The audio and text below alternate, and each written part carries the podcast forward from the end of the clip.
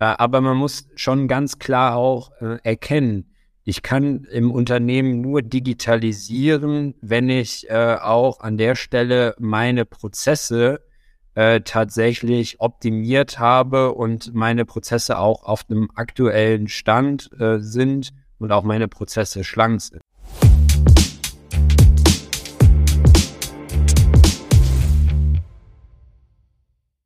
Herzlich willkommen bei Pflege Digital, dem Digital-Podcast für die Pflegebranche. Ich bin heute mit Christian Potthoff, Geschäftsführer der Diakonie Michaelshoven, ähm, verabredet hier. Er wird uns heute etwas zum Digitalisierungsgeschehen, aber auch zu seinem Praktikum in einer Pflegeeinrichtung äh, innerhalb des Trägers berichten. Ähm, hallo, Herr Potthoff. Hallo, Herr Schneeweiß. Schön, dass ich bei Ihnen sein darf. Ja, freut mich, dass Sie sich die Zeit äh, für die Aufnahme hier nehmen. Ähm, ich habe es ja schon angedeutet, äh, wir haben uns eigentlich, also ich bin ursprünglich aufmerksam geworden auf Sie durch Ihr Praktikum äh, in einer Ihrer äh, Seniorenzentren. Äh, kommen wir auch gleich zu, aber wir fangen erstmal mit den Basics an. Ähm, Sie sind jetzt schon seit einigen Jahren bei der Diakonie Michaelshofen. Ähm, wie sind Sie da Geschäftsführer geworden? Was haben Sie vorher gemacht?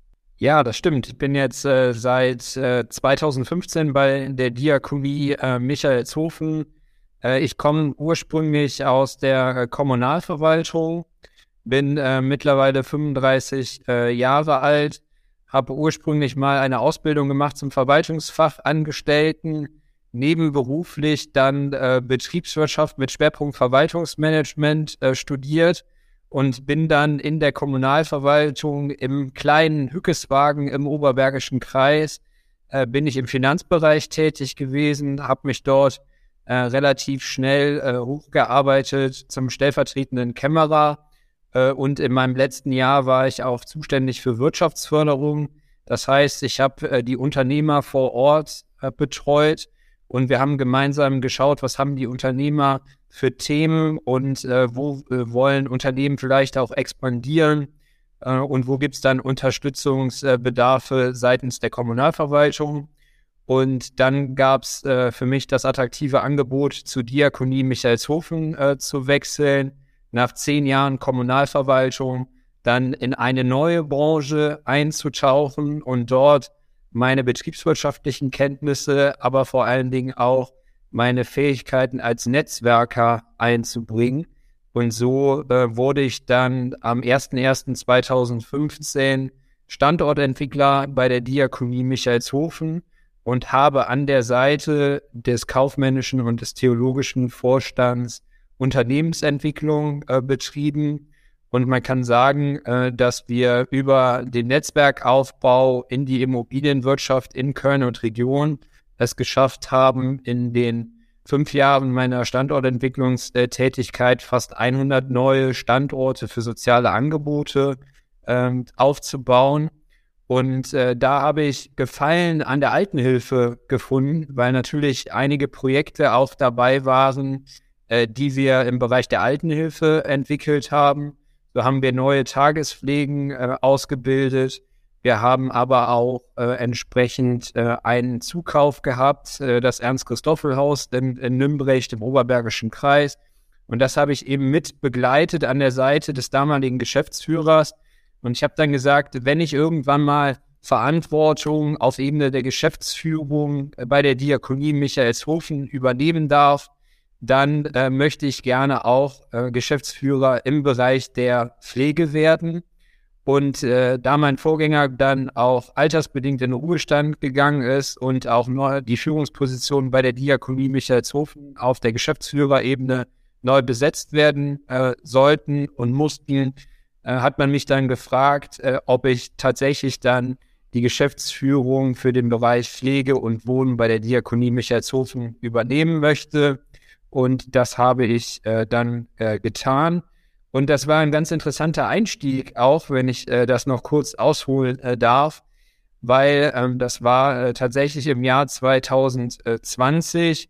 Wir standen kurz vor dem ersten Corona-Lockdown und mein Vorgänger ist leider dann plötzlich erkrankt und die Altenhilfe mit der vulnerablen Gruppe stand dann davor, äh, eben diesen ersten Corona-Lockdown zu meistern bei allen Unwägbarkeiten, die dabei waren.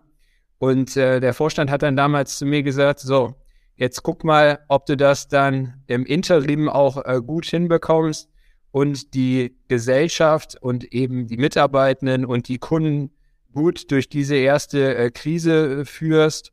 Und wenn du das schaffst, dann ist das eine gute Bewerbung auch dafür, dass du dann dauerhaft Geschäftsführer auch äh, bleiben kannst. Ja, war dann quasi die Feuertaufe erstmal. Also ich kann mir vorstellen, es war eine sehr herausfordernde Zeit. Das war der Sprung ins, ich sage immer, eiskalte Wasser, weil ich natürlich als Betriebswirt äh, da auch ähm, in der Vergangenheit klar über die Standortentwicklung immer wieder Berührungspunkte mit auch Pflegethemen hatte, äh, aber ich nun mal auch nicht aus der Pflege äh, komme. Und gerade in der Pandemie, wo es für viele Leute äh, ungewiss war, was jetzt das Richtige ist zu tun, wie geht's weiter äh, und so weiter, konnte ich nicht auf Wissen aus der Vergangenheit und aus Routinen aus der Vergangenheit zurückgreifen, sondern ich musste ähm, ja wirklich ins eiskalte Wasser springen und äh, mein Team hat mir geholfen, dass ich da nicht untergegangen bin, sondern dass ich da relativ schnell auch wieder an die Wasseroberfläche gekommen bin. Und wir gemeinsam dann durch den ersten Lockdown gegangen sind und somit auch insgesamt erfolgreich durch die Corona-Pandemie äh, gekommen sind äh, mit äh, keinen größeren Katastrophen. Hm. Sie haben gesagt, Sie haben ähm, im Laufe Ihrer Zeit dort knapp an 100 Standorten Angebote etabliert, soziale Angebote. Ähm, wie groß ist denn die Diakonie Michaelshofen heute und was ist so das generelle Leistungsangebot? Die Diakonie Michaelshofen ähm, hat ihren Hauptsitz in Köln und äh, ihren Tätigkeitsbereich in Köln und Region. Das heißt also, wir sind auch in den umliegenden Kreisen aktiv, Oberbergischer Kreis, Rheinisch-Bergischer Kreis und so weiter. Und äh, die Diakonie hat mittlerweile fast 3000 äh, Mitarbeiter. Und die Diakonie Michaelshofen betreibt alles an sozialen Angeboten, außer ein Krankenhaus und ein Hospiz. Also wir sind äh, wirklich äh, in der Versorgungskette für Kinder da im Bereich von Kindertagesstätten. Wir haben Wohngruppen für Kinder und Jugendliche, Wohngruppen für Menschen mit Behinderung, äh, eine ambulante äh, Betreuung im Bereich der Behindertenhilfe. Wir betreiben ein Berufsförderungswerk hier bei uns äh, auf dem Gelände. Wir sind in der Wohnungslosenhilfe aktiv und nicht zuletzt eben auch im Bereich der Pflege, für den ich jetzt äh, verantwortlich bin. Und im Bereich der Pflege ist es äh, derzeit so, dass wir sechs stationäre Senioreneinrichtungen haben wir haben vier Tagespflegen, zwei ambulante Pflegedienste. Seit letztem Jahr im März äh, ganz neu im Portfolio eine selbstverantwortete Demenzwohngemeinschaft und ein sehr cooles und spannendes Projekt, was wir auch am Laufen haben, ist in Köln-Sülz äh, unser Servicewohnen in Wohngemeinschaftsform. Hier leben ältere Menschen mit Studenten zusammen äh, und die Studenten unterstützen die Senioren in ihrem Alltag äh, beim Einkaufen, auch mal beim Kompressionsstrümpfe anlegen, äh, aber nicht zuletzt äh, gestaltet man auch Freizeit zusammen, äh, gemeinsam Karneval feiern, mal ein Bierchen trinken oder auch äh, wirklich Spiele-Nachmittage, Kochabende und so weiter. Also auch ein sehr, sehr schönes, attraktives Projekt hier in Köln. Und um die ganzen Angebote zu betreiben, haben wir eine eigene Pflegeschule. Die Pflegeschule ist auch hier bei uns auf dem Campus in Rodenkirchen. Wir sind seit dem letzten Jahr auch zweizügig in der Pflegeschule, weil wir uns äh, im letzten Jahr dafür entschieden haben, Pflegefachassistenten auszubilden. Und damit äh, sind wir gerade auch hier in der Region eine der ersten Pflegeschulen, die diesen Ausbildungsgang anbietet. Äh, das auch im Hinblick auf die neue Personalbemessung, die ja ab 1.7. kommt, wo die stationären Einrichtungen ja insbesondere Pflegefachassistenten brauchen. Ja, ja, äh, spannend und ein breites Portfolio, was Sie da auf jeden Fall bedienen. Ich glaube, langweilig wird es einem da als Geschäftsführer für den Bereich nicht. Ähm, bevor wir jetzt einmal abtauchen in das ganze Digitalisierungsgeschehen, äh, mal noch ein paar Worte zum Praktikum. Also, wie gesagt, das war wirklich damals so die Thematik, worüber wir uns eigentlich kennengelernt hatten. Ähm, mich würde interessieren, also wie kam es überhaupt dazu, ähm, dass Sie gesagt haben, Sie machen das jetzt und was waren eigentlich so Ihre wichtigsten Erkenntnisse aus den Tagen? Ja, wie kam es dazu? Das ist eine gute Frage. Ich saß vor circa einem Jahr mit äh, meinen Bereichsleitungen in einer Klausurtagung und wir haben eben viele Themen auch äh, über die, die Zukunft der Diakonie und die Zukunft der Pflege miteinander äh, besprochen. Und in meinem beruflichen Alltag ist es ja häufig so, dass ich viel in Besprechungen sitze, äh, viele Gespräche äh, führe und äh, viel, ähm, viele Entscheidungen treffe über die Rahmenbedingungen in unseren Pflegeangeboten. Und ich hatte ja eingangs gesagt, ich bin Betriebswirt und bin nicht in der Pflege groß geworden. Und ich bin auch zugleich ein Mensch, der sehr, sehr gerne reale Bilder im Kopf hat. Und äh, diese realen Bilder aus dem Praxisalltag, aus Situationen mit Bewohnern, aus Situationen mit Mitarbeitenden, die fehlen mir natürlich. Und äh, so habe ich dann damals äh, in der Klausurtagung mit meinen Leitungskräften äh, abends gesprochen, habe gesagt, mal, wie können wir gemeinsam dafür sorgen, äh, dass ich die Bilder, also die Erfahrungen in der Pflege machen kann? Glaubt ihr, es wäre eine, eine gute Aktion für mich, aber auch für das Unternehmen, für die Mitarbeitenden, für die Kunden, äh, wenn ich als Praktikant in die äh, Pflege gehe? Ja, da haben wir natürlich da ein bisschen hin und her äh, philosophiert. Dann kamen auch so Gedanken auf, ja, macht man das undercover, nach dem Undercover-Boss-Format? Äh, äh, oder gehe ich als Christian Potthoff dann wirklich äh, in den äh, Betrieb äh, rein?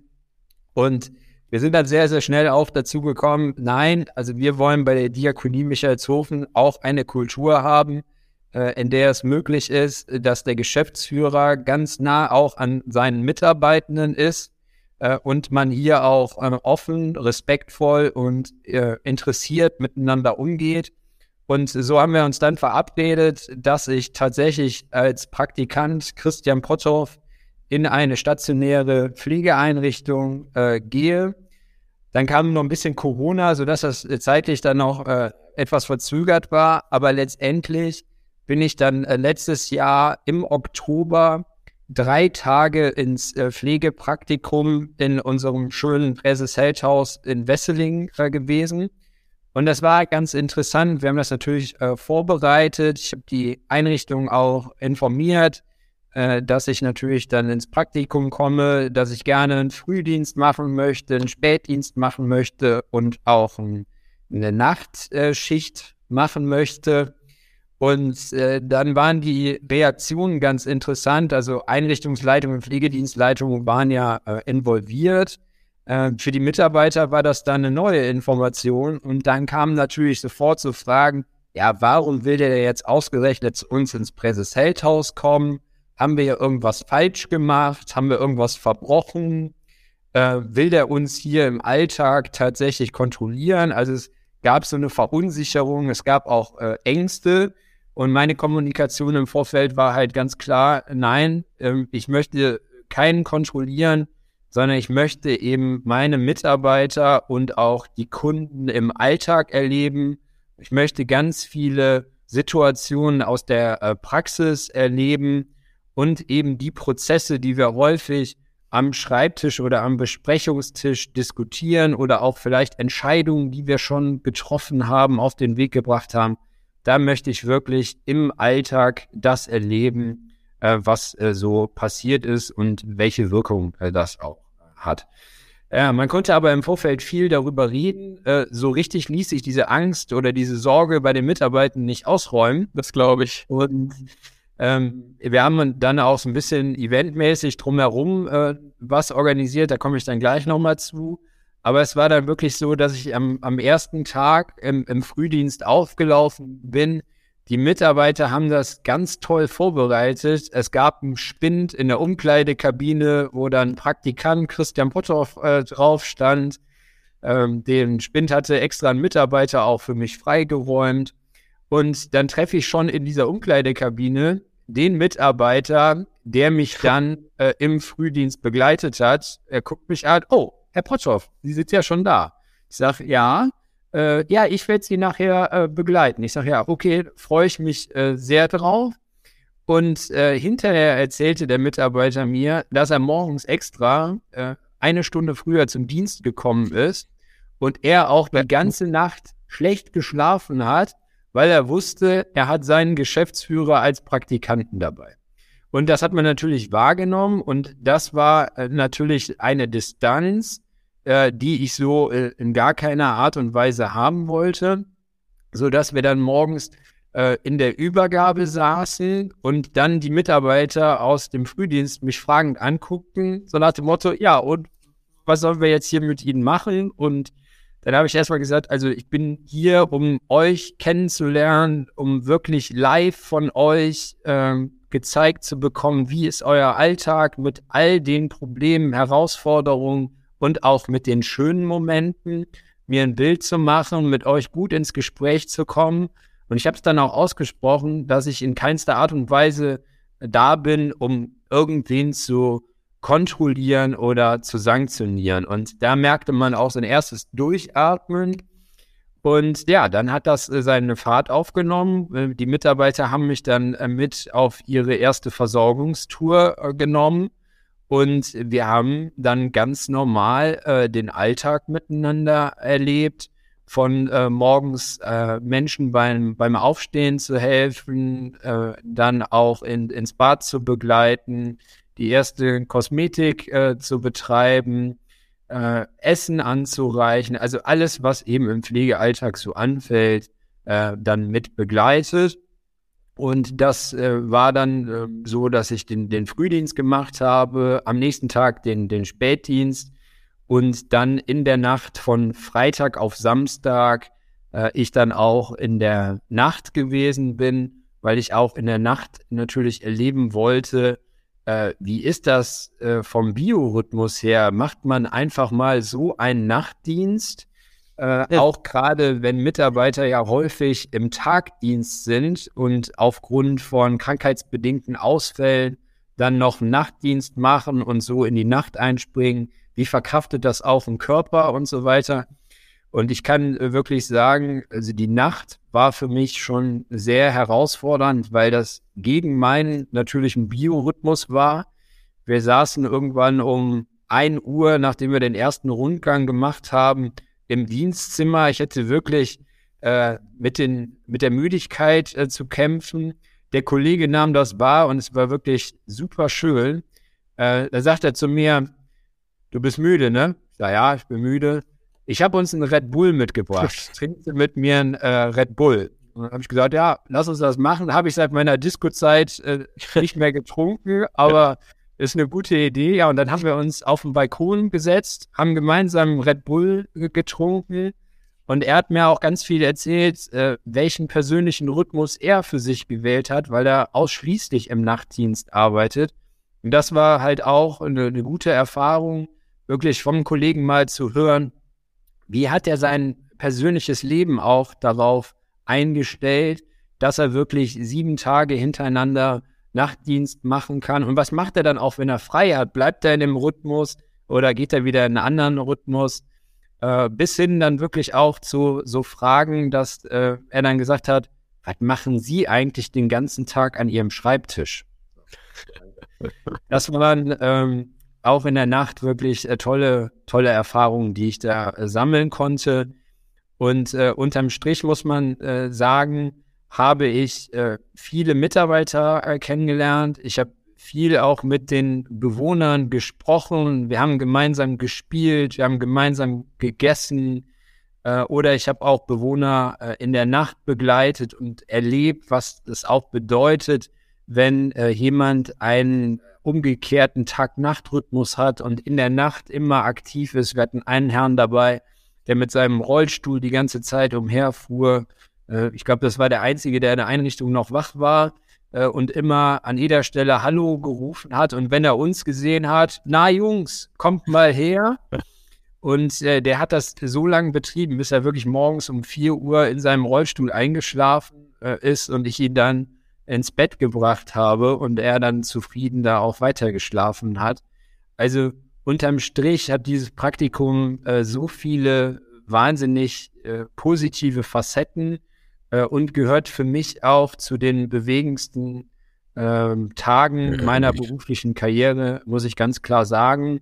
Und äh, es hat mir sehr gut getan, äh, das zu, zu machen und die Bilder, die ich brauche, um auch in Besprechungen äh, und eben in meinem Alltag als Geschäftsführer äh, richtige Entscheidungen zu treffen, ähm, die hat es mir auf jeden Fall äh, gebracht.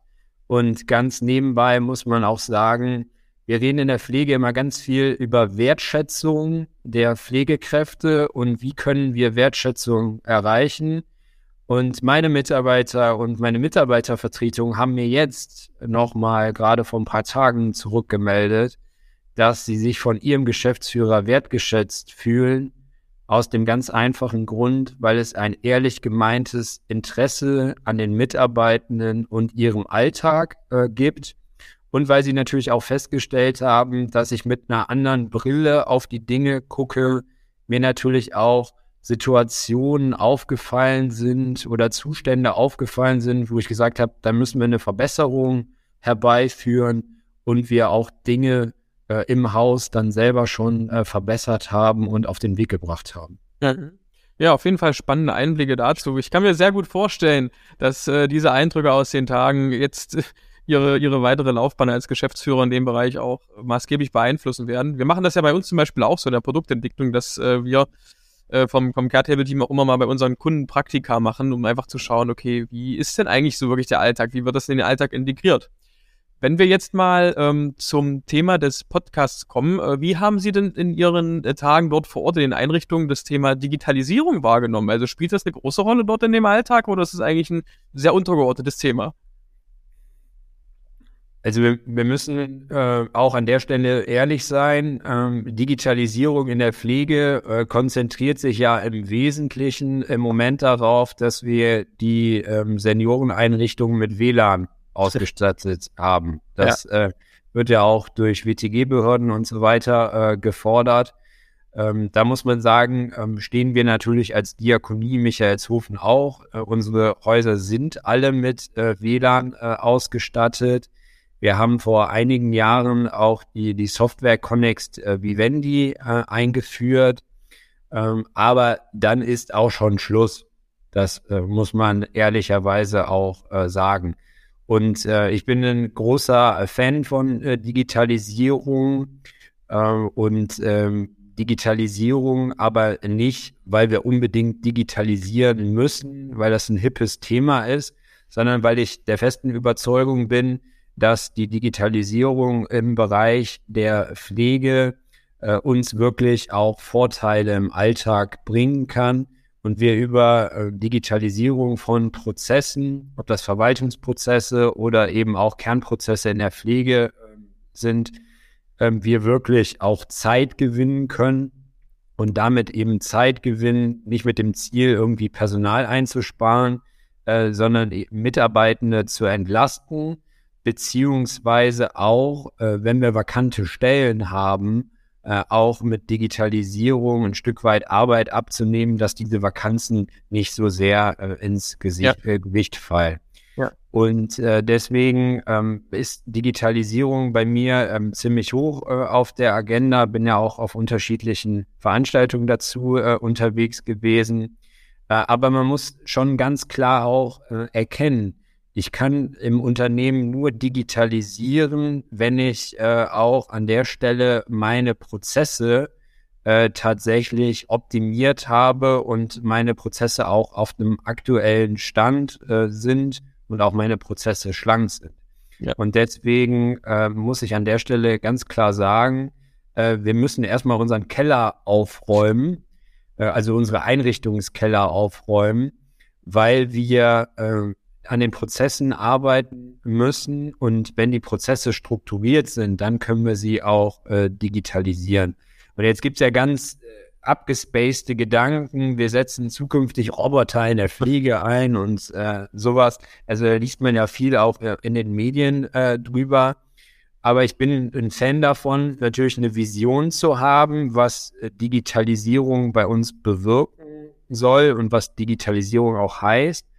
Aber ähm, für mich ist wichtig, dass wir auf dem Weg kleinschrittig äh, vorgehen und dass wir vor allen Dingen immer gucken, was gibt es an digitalen Lösungen, welche sind für unser Unternehmen äh, geeignet und wir auf dem Weg, wenn wir digitale Hilfsmittel wie Sensoren, äh, Robotik oder auch Software in den Einsatz bringen, wirklich die Mitarbeiter zu beteiligen und die Mitarbeiter bei Implementierungsphasen äh, mitzunehmen, die Meinung der Mitarbeitenden zu hören und auch zu schauen, was brauchen die Mitarbeiter noch an Kompetenzen? Also was müssen wir äh, auch für Schulungsangebote oder Unterstützungsangebote gestalten, damit dann auch mit digitalen Hilfsmitteln im Alltag wirklich umgegangen werden kann, damit dann digitale Hilfsmittel nicht zur zusätzlichen Belastung werden, sondern auch wirklich eine Akzeptanz haben und äh, zur Entlastung äh, führen. Ja. Und Deswegen ähm, sind wir ähm, hier bei der Diakonie Michaelshofen äh, kleinschrittig äh, unterwegs. Und wir haben jetzt beispielsweise im letzten Jahr im Bereich des Personalrecruitings haben wir äh, die App Firstbird ausprobiert. Damit haben wir unser Mitarbeiter werben Mitarbeiter Programm. In Köln nennt man das Klüngeln lohnt sich. Äh, auf die digitale Ebene äh, gebracht und die Mitarbeiter haben eine App zur Verfügung gestellt äh, bekommen und wer wollte, konnte als Talentscout aktiv werden und über die App Firstbird offene Stellen im Bereich Pflege und Wohnen empfehlen, gezielt empfehlen an Personen, die man kennt und die geeignet sein können oder über Social Media äh, Kanäle teilen und darauf aufmerksam machen, dass es hier einen coolen Job gibt äh, bei der bei der Diakonie Michaelshofen. Ja. Und das Ganze haben wir in ein Team-Event äh, auch eingebettet. Wir haben also unsere Pflegeangebote gegeneinander antreten lassen, haben gesagt, wir machen das jetzt mal drei Monate und durch eure Aktivitäten sammelt ihr Punkte, damit sammelt ihr äh, bestimmte Euro-Werte äh, und ähm, am Ende der drei Monate wird der Tabellenstand äh, ausgewertet und die Sieger werden dann prämiert. Und das war toll zu sehen, äh, was sich da so entwickelt äh, hat. Es hat sich ein regelrechter Wettkampf auch zwischen den Pflegeangeboten entwickelt. Und äh, nicht zuletzt haben wir dann eine Siegerehrung gemacht und die Siegereinrichtung hatte über 8000 Punkte gesammelt. Das heißt, äh, die haben 8000 Euro Prämie von mir bekommen und haben mit diesen 8000 Euro, das kann man heute sagen, eine richtig fette Party organisiert und haben ihren Erfolg und sich selber mit allem Zip und Zap, Cocktailbar, schöner Musik, Karaoke, gutem Essen, haben die sich selber gefeiert und haben es ordentlich krachen lassen. Ja. Und das war natürlich schön, weil zum einen haben wir neue Kolleginnen und Kollegen geworben. Wir haben äh, auch auf Diakonie und die Jobs aufmerksam gemacht. Aber nicht zuletzt äh, haben wir eben auch die Mitarbeiter eingebunden und ihnen mit der digitalen Lösung hier auch die Möglichkeit gegeben, ja, was dafür zu tun, dass die Vakanzen äh, kleiner werden, dass eine Dienstplansicherheit ähm, entsteht äh, und dann am Ende des Tages sich dann auch selber nochmal feiern zu können. Und das äh, ist so ein kleines Beispiel dafür, wie dann wirklich auch digitale Lösungen uns im Alltag weiterbringen können. Und äh, jetzt geht's dann eben weiter in, in anderen äh, digitalen äh, Themen. Wir beschäftigen uns gerade mit der Einführung des äh, Pflegecampus, dass wir also äh, das äh, Fortbildungsmanagement auch in einer digitalen Lösung abbilden. Und äh, meine Vision ist es, dass zukünftig, wenn wir Einrichtungen haben, dass äh, jeder Mitarbeiter ein Smartphone zur Verfügung gestellt äh, bekommt, wo alle Applikationen drauf sind, die der Mitarbeiter für seinen beruflichen Alltag äh, braucht. Das kann dann eine Vivendi-App sein, das kann in der Pflegecampus sein, das kann Firstbird sein oder eben noch äh, viele äh, Dinge mehr und das Smartphone dann auch im, im beruflichen Alltag Dreh- und Angelpunkt wird und eben das Hilfsmittel für den Mitarbeiter schlechthin. Mhm. also Dankeschön auf jeden Fall da für den äh, offenen Einblick. Ich finde es auch wichtig, dass man auch mal wieder betont, hey, Digitalisierung ist jetzt kein Prestigeprojekt oder irgendwas, was man macht, weil es gerade hip ist, wie Sie so schön sagen, sondern äh, das hängt auch viel mit Grundlagenarbeit zusammen. Also erstmal die Infrastruktur in Form von WLAN, in Form von Cloud-Lösungen schaffen, in Form von einer digitalen Pflegedoku, die auch heute noch nicht in allen Häusern selbstverständlich ist. Das muss man auch dazu sagen. Und es liegt eben auch oder, oder ganz viel trägt da auch die Mitarbeiterbeteiligung bei, dass man sagt, hey, ich beziehe von Anfang an die, die Person aus dem Operativen mit in diesen Prozess ein, auch in, in den Entscheidungsprozess, welche Software man wählt und woran man investieren möchte ähm, anstatt einfach von oben heraus zu sagen, hey, nee, äh, wir machen das jetzt so und da habt ihr euch mit zufrieden zu geben. So. Absolut. Also äh, es geht nicht ohne Mitarbeiterbeteiligung. Äh, und äh, das ist auch was, was wir äh, bei der Diakonie Michaelshofen äh, uns in der neuen Führungsgeneration, die wir jetzt hier über alle Tochtergesellschaften hinweg sind, auch auf die Fahne geschrieben haben. Die Geschäftsführung müssen nah an die Mitarbeiter ran, müssen nah an den Alltag ran, müssen äh, viel auch in der Praxis unterwegs sein, mit dem offenen Ohr an den Mitarbeitenden äh, sein, um wirklich zu hören, was sind die Themen und dann auch wieder im Hinblick auf die Digitalisierung zu gucken, was übt der Mitarbeiter heute in analoger Art und Weise aus und was könnte gegebenenfalls durch einen Sensor unterstützt werden, was könnte über äh, Robotik, gerade auch in der sozialen Betreuung, äh, unterstützt werden. Da sind wir auch im Projekt äh, Pepper äh, unterwegs. Ja. Und diese Erkenntnisse, die kann man eben nur sammeln, wenn man im Alltag äh, unterwegs ist und die Mitarbeiter ähm, auf dem Weg beteiligt und auch äh, mitnimmt. Das gilt übrigens auch für die Einführung von neuer Software. Also in der Vergangenheit ist einfach Software eingeführt worden. Da saß maßgeblich die IT mit am Tisch. Äh, da wurde vielleicht noch der Geschäftsführer und der kaufmännische Leiter äh, beteiligt. Aber es wurde nie jemand in der Pflege beteiligt, der dann tatsächlich am Ende des Tages auch die, die Software bedienen muss. Und da haben wir jetzt auch ein schönes Beispiel. Wir haben gerade zentral äh, über unsere IT haben wir ein neues Intranet eingeführt und äh, als das an einem bestimmten Entwicklungsstand auch war, so dass man das mal ausprobieren konnte, äh, haben wir einen Workshop gemacht, in dem dann unterschiedliche Mitarbeiter aus der Pflege, aus Kindertagesstätten und so weiter beteiligt worden sind und wirklich mal die, die Applikation testen konnten und die ehrliches Feedback geben konnten. Kann ich da im Alltag mit umgehen? Äh, Gibt es da bestimmte Einstellungen, die nochmal verändert werden? Gibt es Inhalte, die verändert werden müssen? Und äh, unterm Strich kam da ganz viel Response auch äh, raus.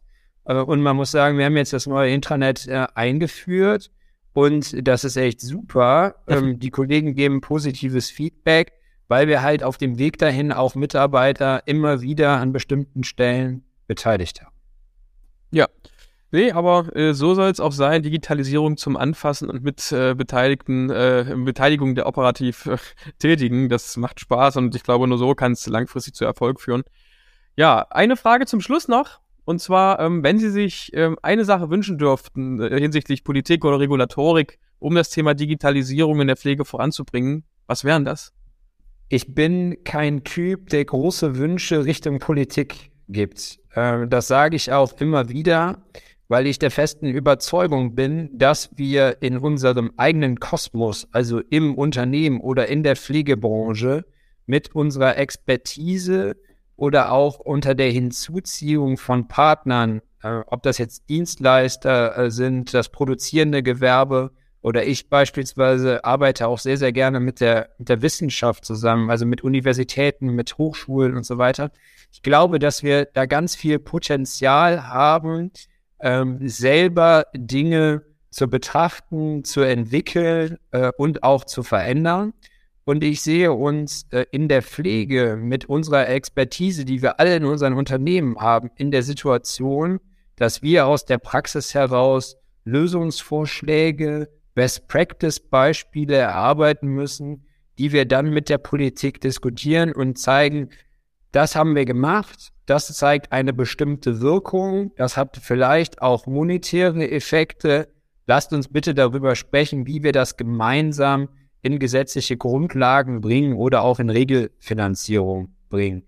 Und von daher bin ich da sehr zurückhaltend, äh, mich vorne hinzustellen und zu sagen, ich fordere zum Beispiel mehr Geld, äh, sondern ich gehe eigentlich eher den anderen Weg und sage, lasst uns aus der Praxis heraus Best Practice entwickeln, darüber mit Pflegekassen, mit Politik ins Gespräch kommen und gucken, wie wir anhand von Best Practice Beispielen äh, die entsprechenden Rahmenbedingungen schaffen.